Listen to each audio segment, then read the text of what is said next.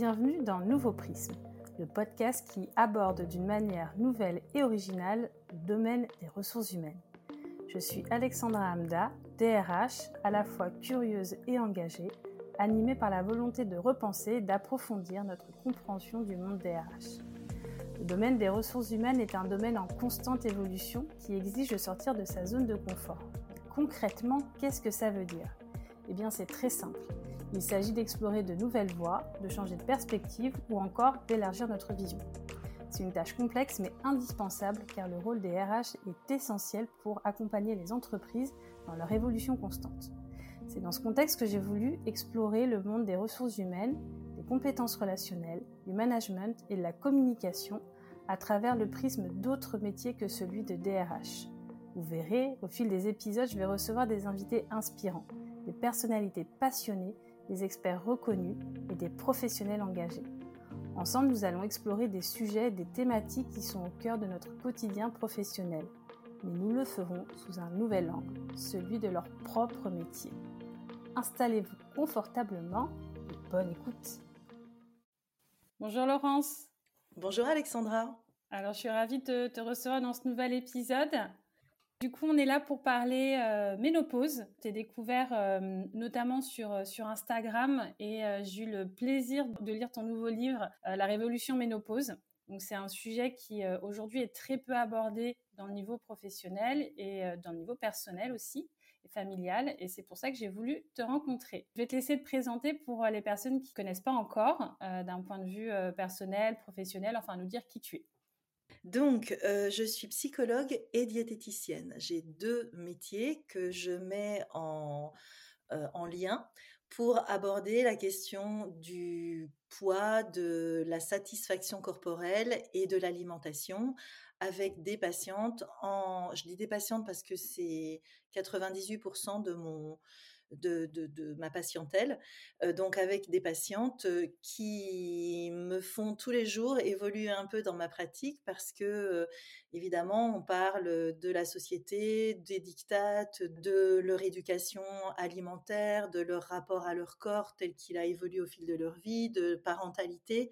Et depuis quelque temps, peut-être parce que moi-même j'arrivais vers ces âges-là, de plus en plus de ménopause et de tous ces impacts physique et psychologique de tous les dictates qui sont euh, autour euh, de la ménopause. C'est ce qui m'a donné envie d'écrire ce livre, La Révolution ménopause, dont le sous-titre est Face au tabou, comment alléger votre tête et votre corps. Donc tu vois qu'on est en plein dedans. Qu'est-ce qui, euh, voilà, tu nous as dit de, de, plus en plus, tu avais des hum, patientes? Qui venaient te, voir sur, euh, en rapport avec euh, la ménopause. Toi, qu'est-ce qui a été, on va dire, les, éléments déclencheurs qui t'ont dit, bon, ok, là, il y a un vrai sujet, je le traite en permanence et euh, je vais écrire ce livre pour sensibiliser et faire de la pédagogie à ce niveau-là?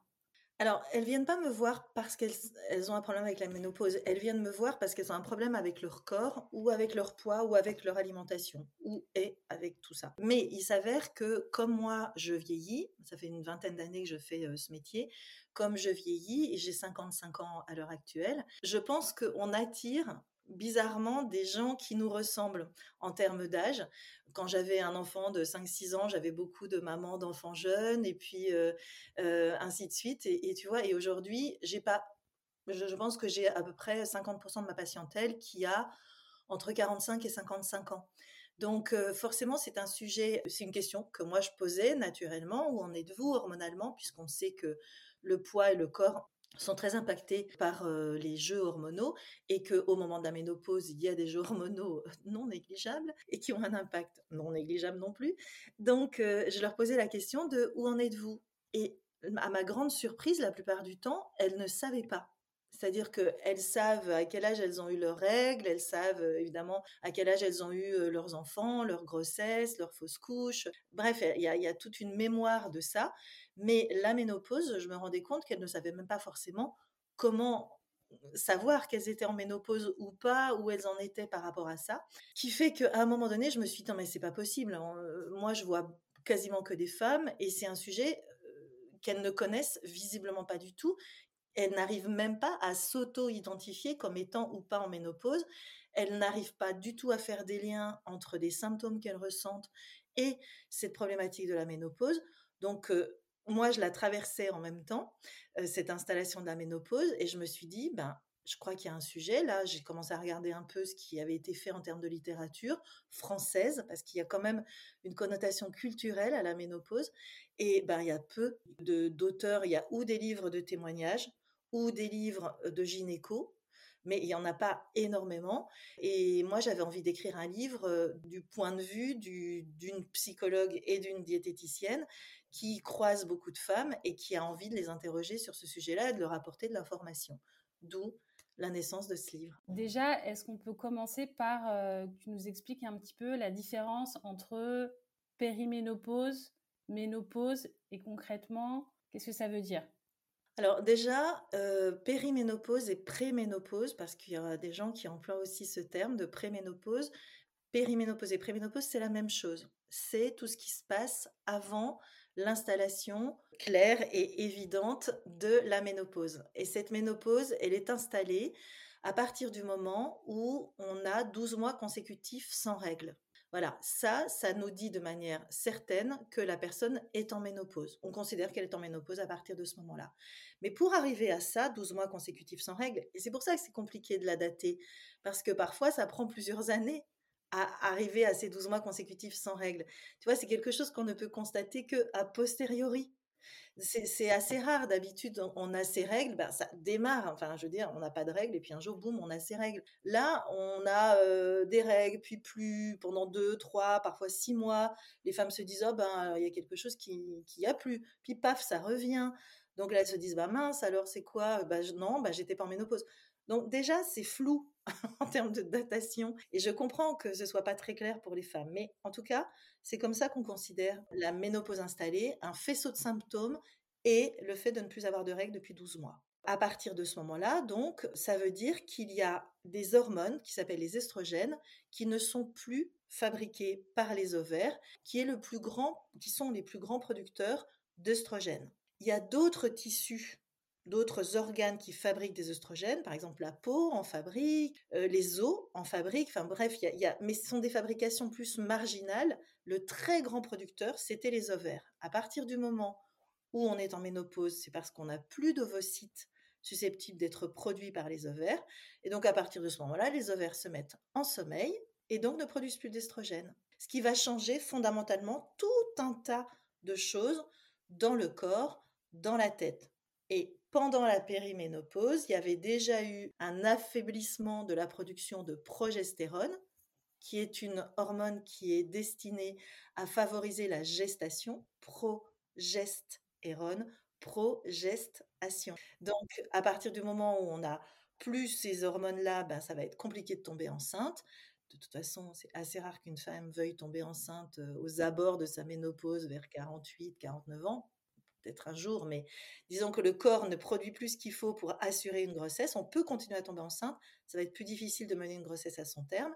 Et puis ensuite, on a de moins en moins d'estrogènes jusqu'au moment où on n'en a plus du tout. Et à partir de ce moment-là, bah, il y a d'autres choses qui, vont arriver dans le corps. Et ce que tu disais dans, dans le livre, c'est qu'effectivement, chaque femme va le vivre, enfin, mis à part euh, l'arrêt des règles, je veux dire, mais en tout cas en termes de symptômes, chaque femme va le vivre différemment. Et concrètement, moi, quand j'ai lu le livre, je me rendais pas compte des différents symptômes qui pouvaient être liés à la ménopause, préménopause. Euh, Est-ce que tu peux nous en dire un peu plus sur euh, les symptômes les plus courants, euh, que ce soit physique, psychologique, puisque c'est de deux ordres concrètement, pour qu'on, voilà, les, les, personnes qui nous écoutent, que ce soit euh, des femmes, et concrètement, ça va leur arriver un jour, ou des RH et qu'elles soient, les personnes soient plus sensibilisées par rapport à, leurs collaboratrices, de se dire bah, il y a d'autres symptômes et comment est-ce qu'on peut, euh, on peut les identifier?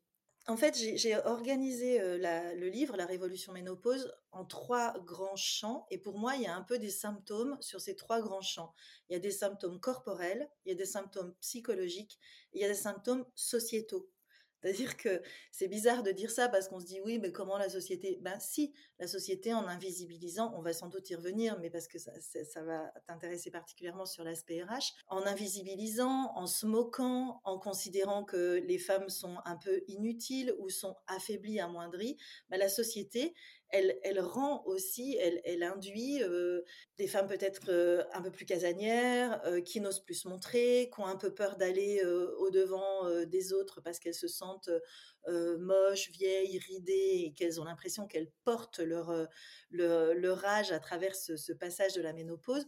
Comme il y a des changements physiques qui s'opèrent, forcément, ben, c'est assez évident à, à, comprendre. Euh, on, cherche souvent à dissocier la ménopause du vieillissement, mais c'est juste une réalité que c'est parce qu'on vieillit que la ménopause s'installe, ou parce que les ovaires vieillissent, arrivent à leur euh, terme de fonctionnement, que la ménopause s'installe. Donc il y a bien un lien entre vieillissement et installation de la ménopause.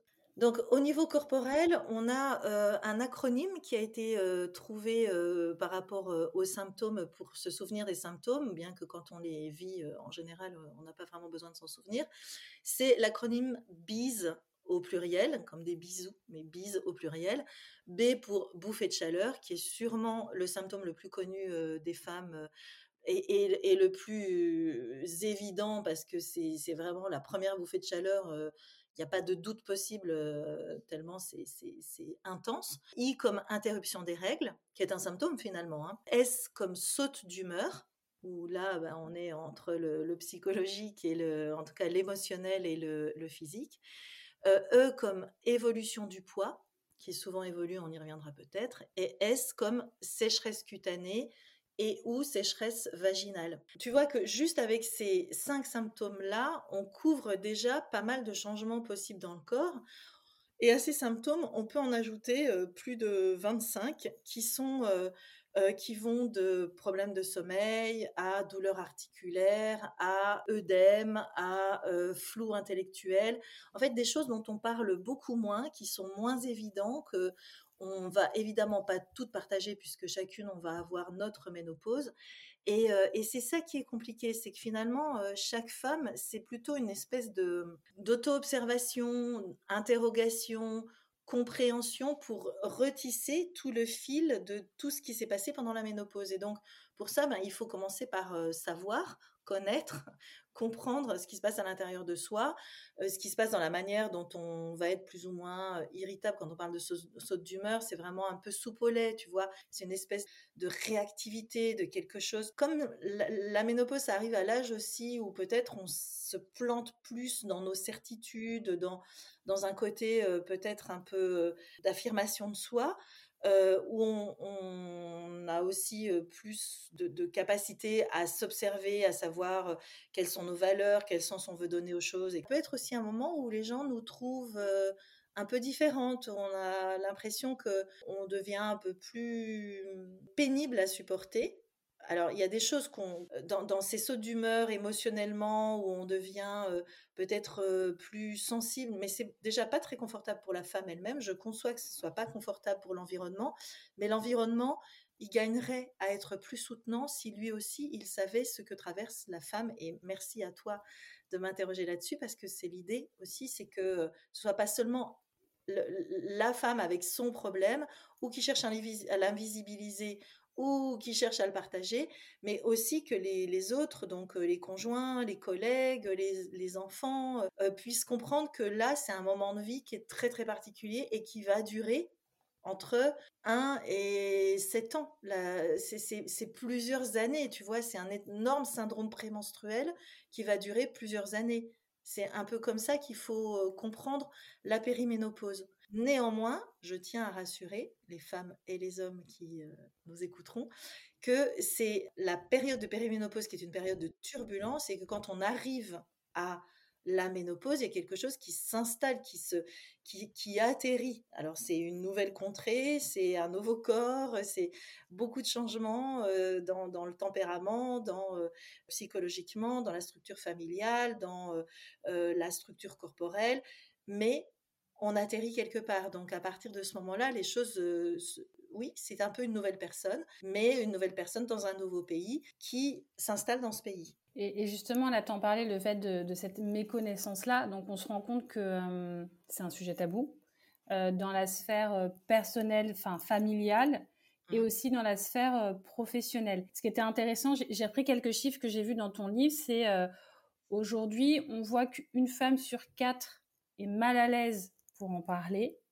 J'ai fait le test au travail, j'en ai parlé effectivement. Dès que t'en parles, les gens sont pas à l'aise. Et un homme sur deux, euh, donc on se rend compte déjà qu'il y a une, difficulté à ouvrir le sujet. Et en France, 53% des Français, hommes et femmes confondus, considèrent ne pas être assez informés sur la ménopause. Donc forcément, ça fait que ce sujet euh, est tabou aujourd'hui. Et pour toi, euh, bah, comment ça se fait? Quelles sont les causes en fait de, du fait que euh, qu'on n'en parle pas, que ce soit au niveau euh, personnel et au niveau professionnel alors, je pense qu'il y a plusieurs facteurs. Hein, et après, euh, j'ai peut-être pas fait le tour de tous non plus. C'est compliqué hein, de savoir pourquoi un tabou est là.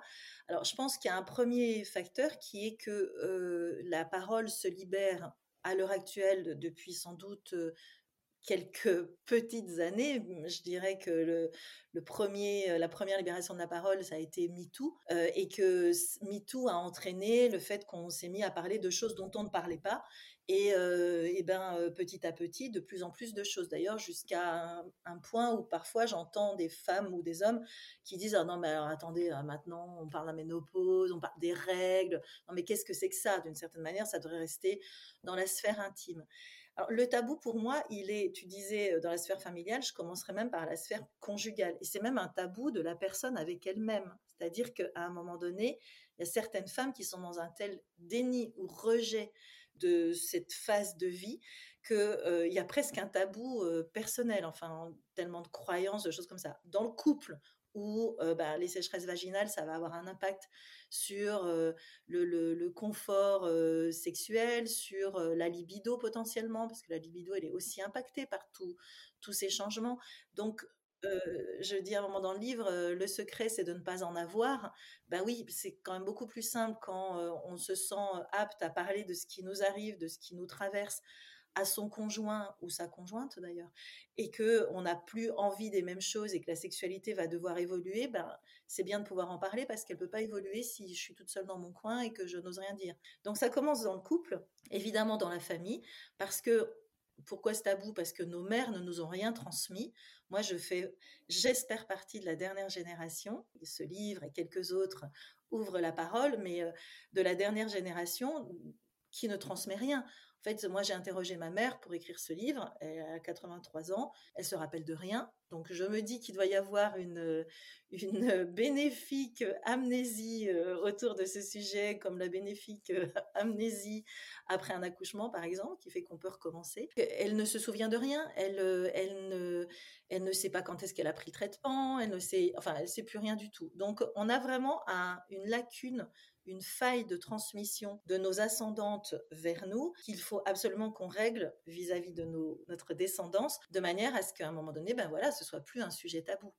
Et après, je pense que la société, qui est notre société, qui est très euh, jeuniste et agiste, c'est-à-dire on très envie d'une jeunesse éternelle et d'avoir l'impression que les gens ne vieillissent pas et quand ils vieillissent, bah, on les cache parce que et on cache tout symptômes de vieillissement. On fait des opérations chirurgicales pour cacher les rides, on fait des, opérations pour remonter les seins, on fait des opérations de liposuction pour enlever le gras sur le ventre, les bouées, les, enfin bref, tout ce qui nous dérange et qui montrerait que le corps vieillit. Et donc, euh, cette société, elle n'ouvre pas du tout la porte à ce qu'on puisse parler de, de ce sujet. Et enfin, je pense que les médias, et de manière plus largement la pop culture, n'a pas non plus une, une très grande euh, ouverture d'esprit à les, actrices s'en plaignent beaucoup hein, à des femmes qui ont passé 50 ans. Les actrices appellent ça le tunnel euh, des 50 ans euh, des, des, cinquantenaires. Ben il se passe rien en fait. Où on prend des femmes plus jeunes à qui on affecte l'âge de je sais pas elles ont 40 ans on dit qu'elles en ont 55 voire même elles ont 41 ans et elles sont la mère de leur partenaire quand on a 40 enfin on a quand même des aberrations absolues sur ce sujet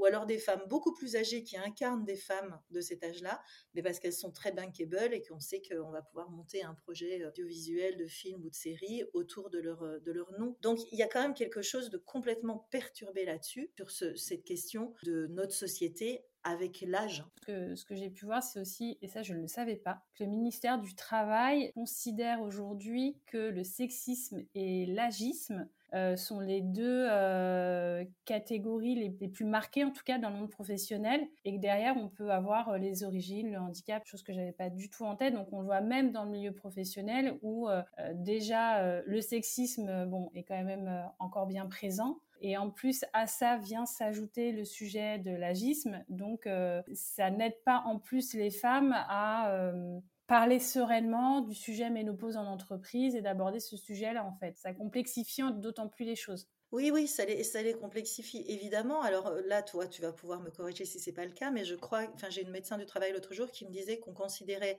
que les personnes en entreprise étaient seniors à 45 ans. Oui, c'est, mais ça, oui, c'est plus sur la, la partie euh, de plan qu'on peut mettre d'employabilité, de maintien dans l'emploi. Effectivement, on emploie senior 45 ans tu imagines qu'à 45 ans, on vient potentiellement te dire, euh, voilà, euh, vous êtes senior, qu'en même temps, on a les premiers signes de la périménopause qui viennent affecter psychologiquement, intellectuellement, corporellement euh, la femme, qu'elle doit encaisser le sexisme, l'agisme. On imagine bien qu'elle se sent pas en super disposition, en, situation de force, pour à ce moment-là dire, ben super, qu'est-ce que tu me proposes en tant que senior? Elle se sent plutôt mise en danger, potentiellement placardisée, voire même euh, carrément mise sur la touche. Et c'est très euh, frappant de voir que les hommes, lorsqu'on leur dit t'es senior, voient ça comme un plus dans leur, euh, dans leur carrière. Oui, senior, c'est vraiment en termes de seniorité de compétences. C'est ça. Là où pour une femme, on va plutôt parler de senior et on va la ramener plutôt au sujet d'âge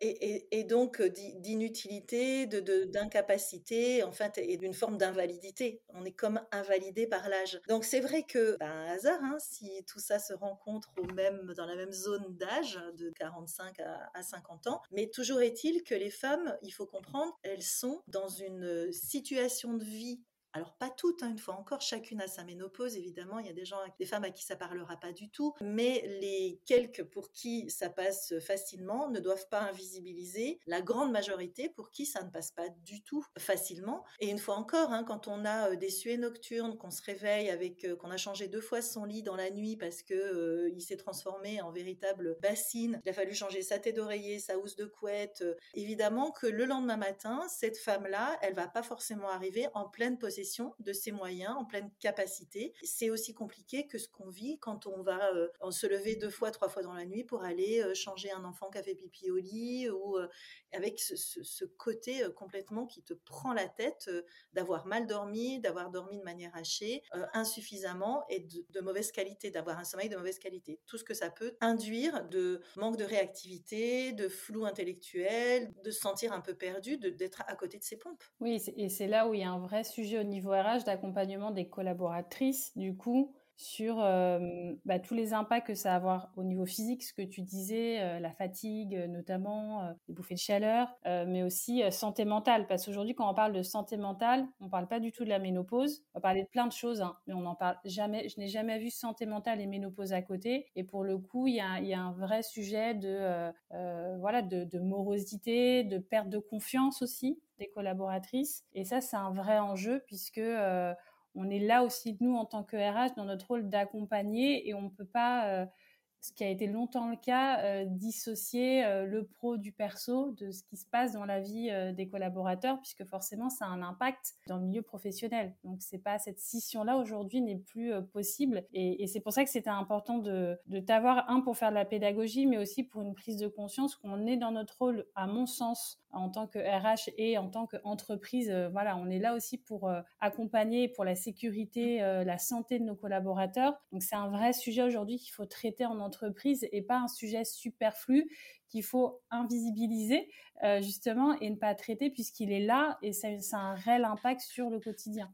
Oui, complètement. Je, je, je pense qu'en plus, vous êtes en charge des risques psychosociaux et ça fait partie, il y a quand même des, femmes qui dévissent pendant cette période. Le taux de dépression est multiplié par deux dans les deux années qui entourent l'installation de la ménopause chez les femmes. Déjà, les femmes ont globalement deux fois plus de risques de dépression que les hommes et une des hypothèses, c'est que justement les jeux hormonaux tout au long de la vie vie génitale de la femme vient augmenter ce risque. Et au moment de la ménopause, on est encore à deux fois plus, donc quatre fois plus que les hommes. Donc, ne serait-ce que par rapport à ces femmes qui vont décompenser une dépression à ce moment-là de leur vie, c'est quand même pas rien. je parle vraiment de dépression, de dépression lourde. Mmh.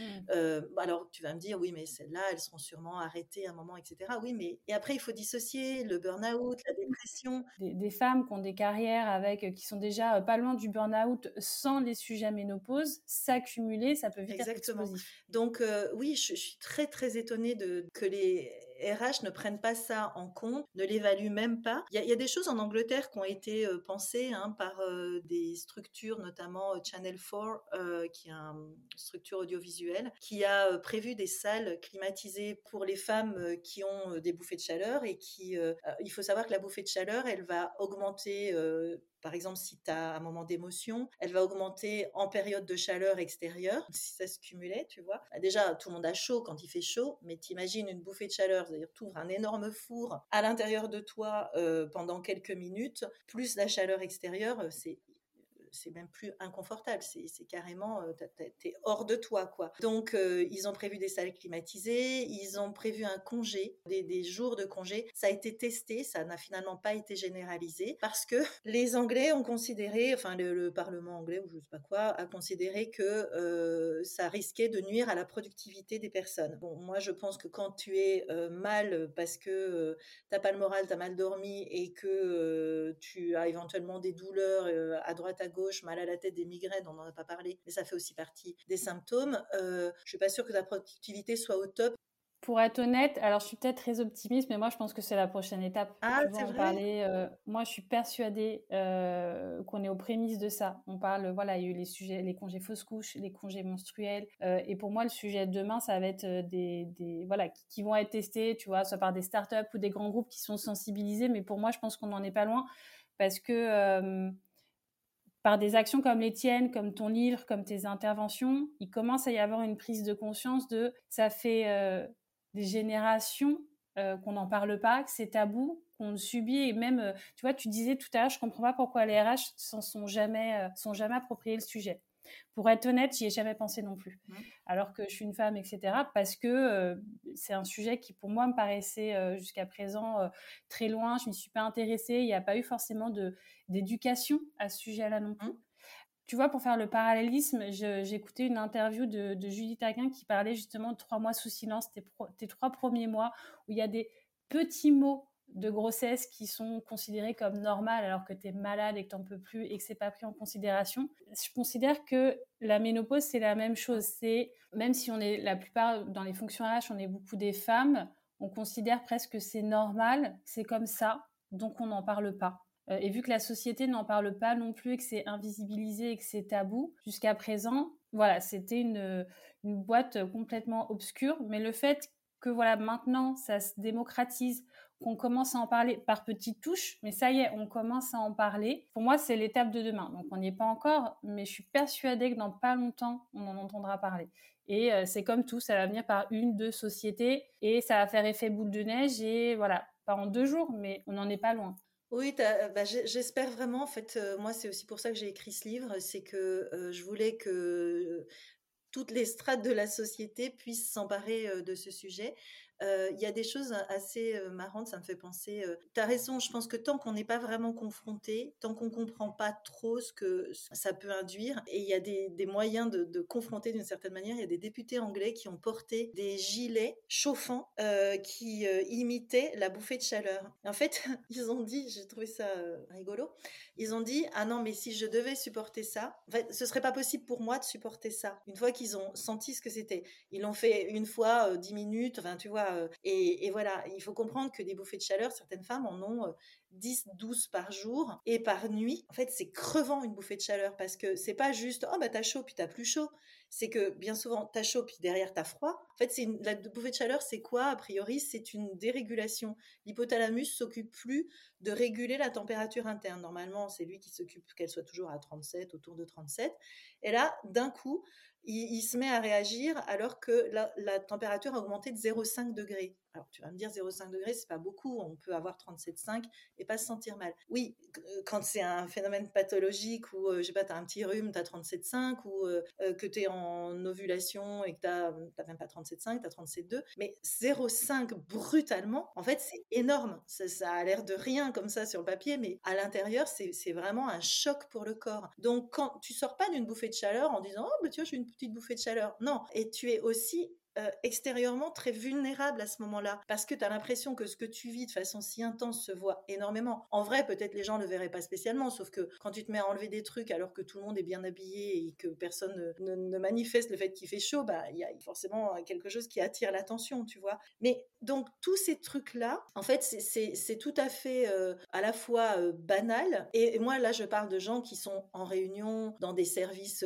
sédentaires, etc. Mais tu imagines si tu fais un métier physique, je ne sais pas si tu es infirmier, si tu es dans une usine, et qu'il y a tout ça qui se passe, qui, vient se cumuler aux autres faits physiques. Bah, tout ça, c'est pas sans incidence sur le reste de ta journée, en fait. Tu vois, c'est pas banal. C'est jamais banal une bouffée de chaleur. Là, je parle que des bouffées de chaleur. Les migraines, je t'en parle même pas. Évidemment, comment tu veux réussir à faire quelque chose si tu travailles dans un milieu où il y a énormément de bruit, où il y a des sonneries, des choses comme ça. Peu importe le métier que tu fais, quand tu es physiquement, tu ressens une altération physique, et une fois encore, euh, là, je parle même pas des altérations euh, psychologiques, bah, forcément, ça a un impact sur ton, Mmh. toi, sur, toi tout entier, pas que corporel. En fait, c'est ça que je veux dire. Du coup, concrètement, donc là, on a fait un peu un état des lieux, symptômes, euh, impact. Tu nous as parlé tout à l'heure de du coup ce qui était euh, testé au Royaume-Uni, enfin qui avait été testé. Toi, aujourd'hui, si tu avais des exemples de bonnes pratiques moi, tu vois, par exemple, en tête, tout de suite, je me dis, bah, là-bas, c'est déjà euh, sensibiliser, former, libérer la parole en entreprise, former des managers,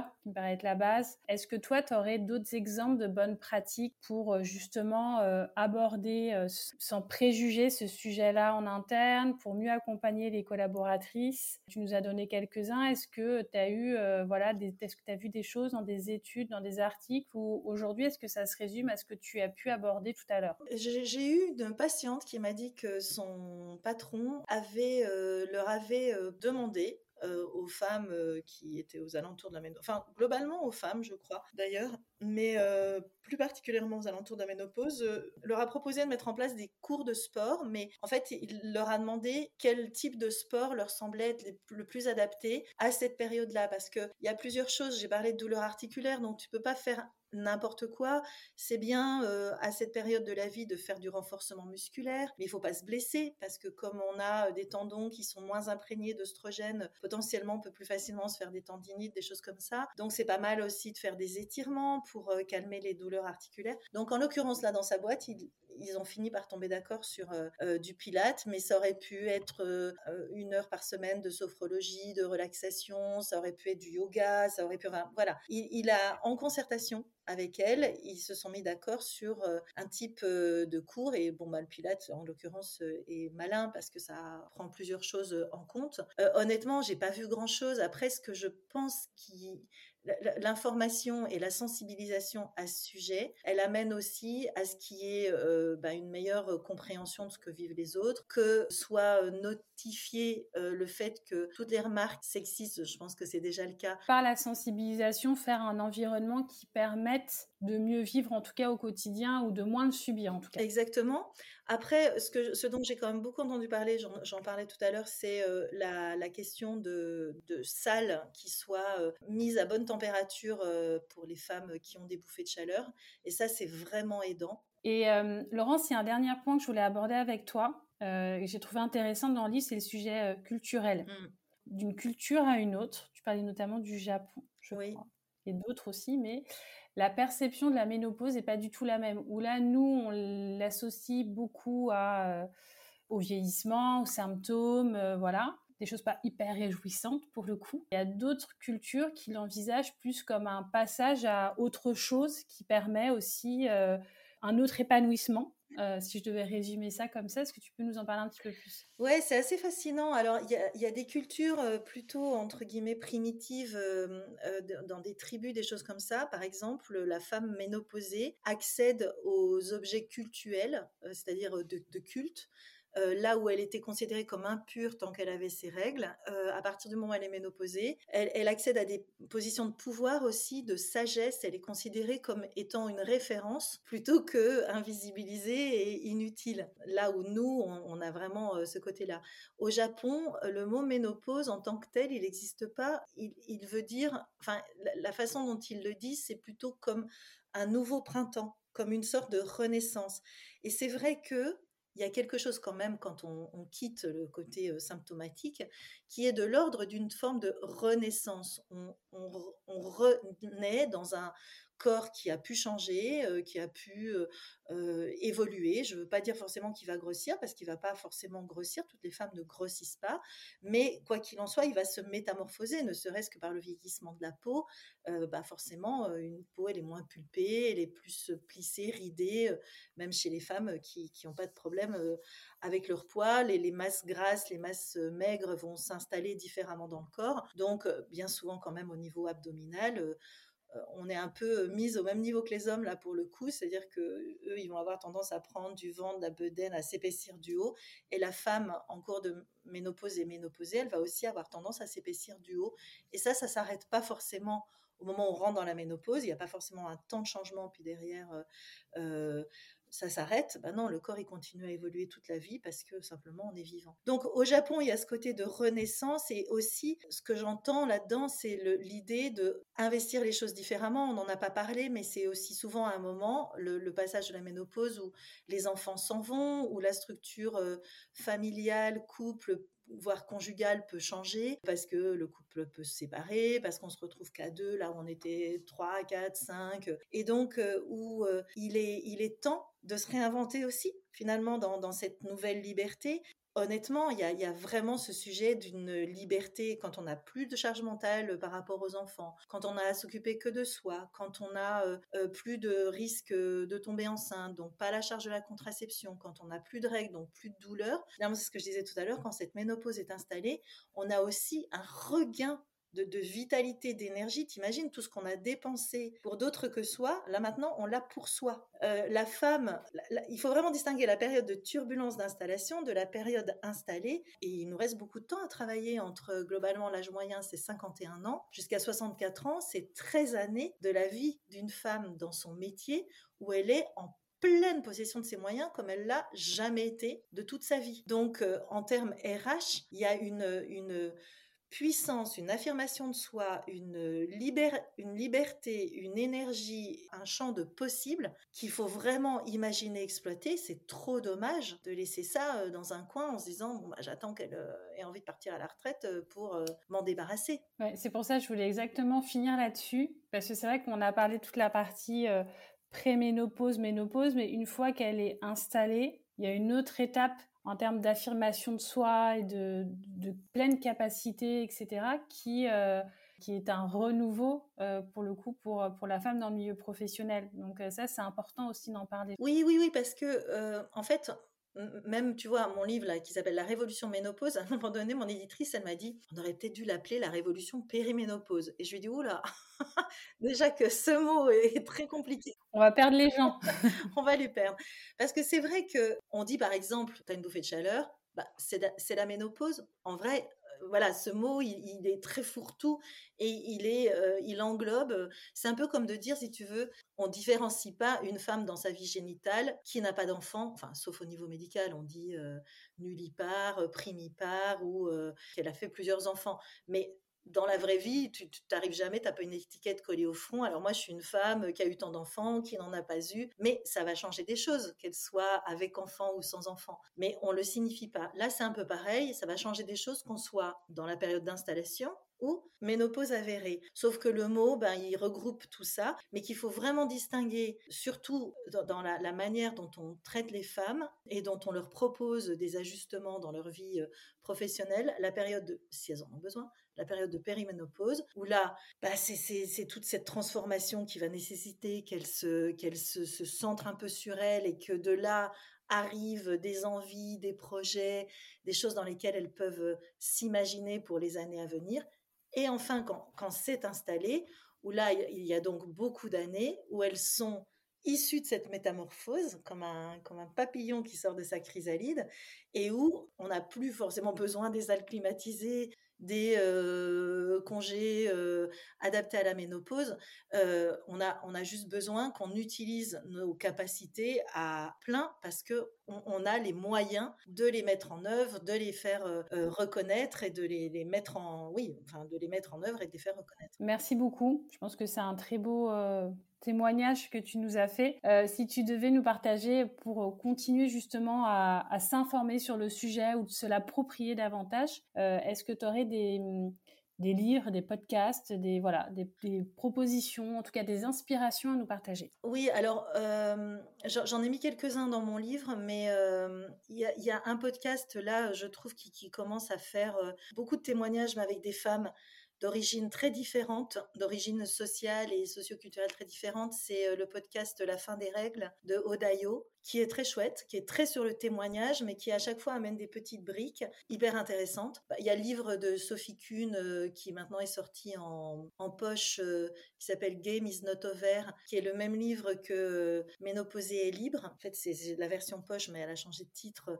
Mais voilà, qui, qui à trois ans, qui, était, qui partait de son témoignage, qui est plus un livre de, d'expérience, euh, mais qui va interviewer des gens pour, euh, différents pour euh, apporter des éclairages différents. Donc, intéressant, mais plus témoignage. Et après, ben, je t'avoue que le, pour moi, le, le, compte Insta le plus important et le plus riche, le plus intéressant, c'est What the Menopause, qui est en anglais, mais qui est hyper bien fait avec une grosse communauté, quelqu'un de, très, euh, très actif euh, sur le sujet. Et puis il y a ton livre aussi, La Révolution Ménopause. Mon livre, ouais, qui, se veut euh, vraiment aidant, qui se veut un livre d'experte que je suis, euh, qui voit énormément de femmes. Donc moi, je suis pas partie de mon expérience, je suis vraiment partie de, cette espèce de, multitude d'expériences de, femmes différentes et qui apporte vraiment euh, sa couleur corporelle, psychologique et sociétale, puisque je suis psychosociologue à la base et donc